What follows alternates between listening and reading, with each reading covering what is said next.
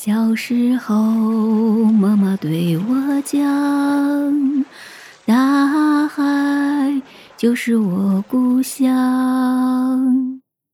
你应该听过很多关于海洋的歌吧？千百年来，人们用各种方式歌颂着海洋，也会用海洋表达和寄托我们的情感。所以，海洋对我们人类来说是非常重要的了。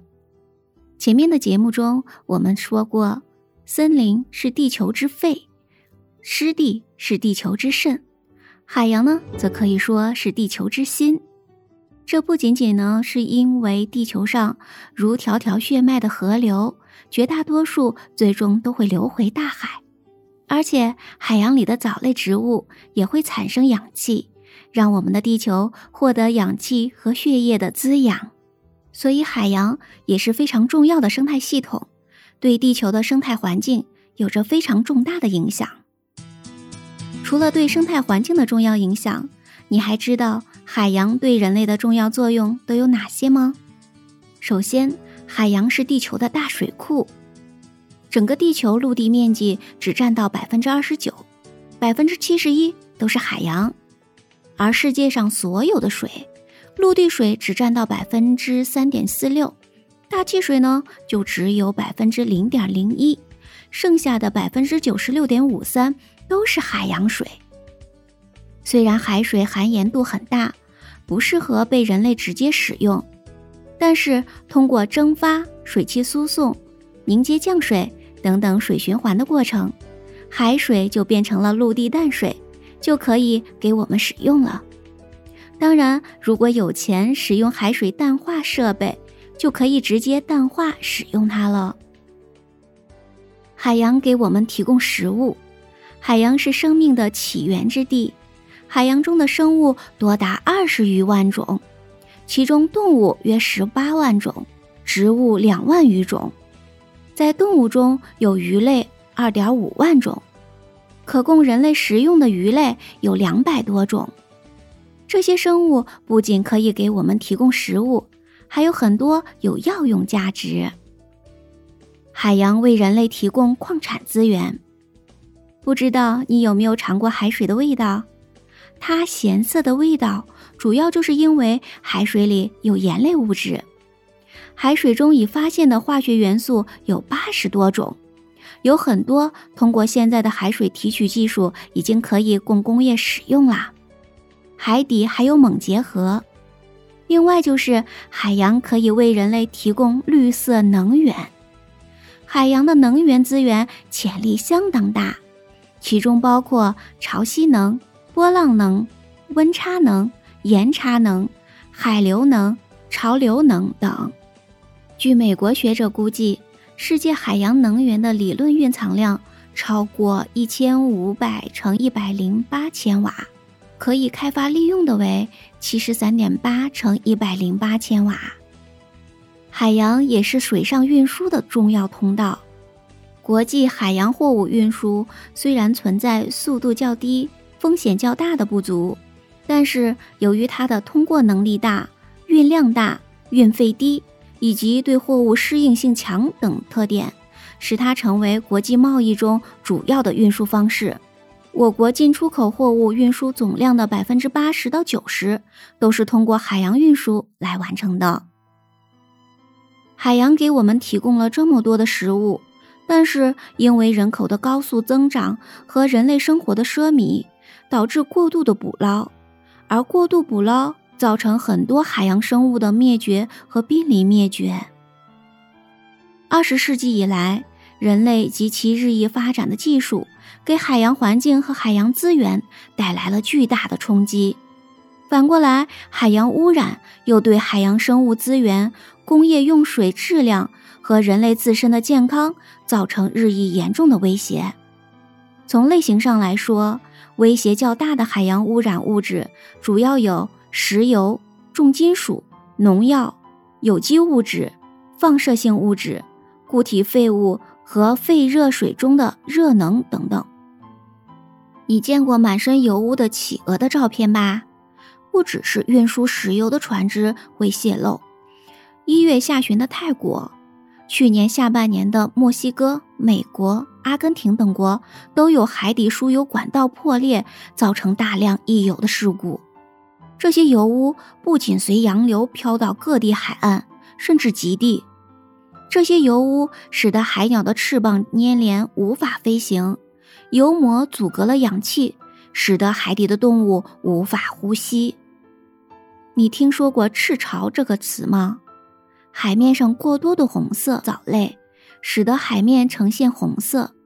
虽然好看，但却阻碍了氧气在海面上下的交换，使得很多海洋生物缺氧死亡。这些都是因为工业、农业排放过多的富含营养盐的污水到海里，或排放到河里，通过河水径流到海里。喜欢这些营养盐的藻类物质就开始疯长。日本还打算把核电站的废水排放到海里，如果不消除里面的有害的物质，不仅会出现赤潮之类的现象，还可能会使很多海洋生物都会产生各种畸形病变。还有上次说到的酸雨，加上海水吸收过多的二氧化碳，使得海水的酸性增大，再加上全球变暖，使得海水温度也有所上升。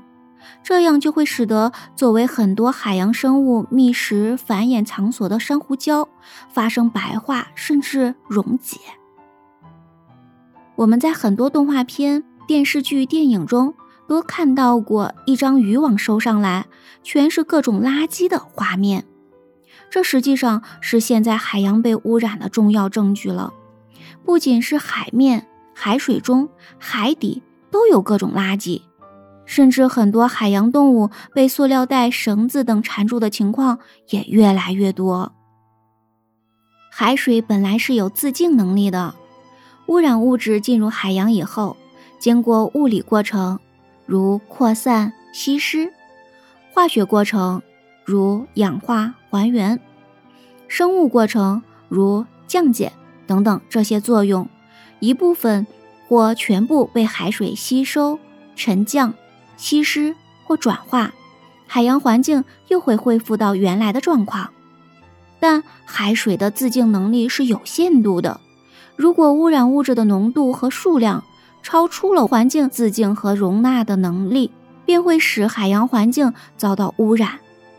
海洋环境容量是衡量海水自净能力大小的标志，它是指在不危害人类生存和自然生态的前提下。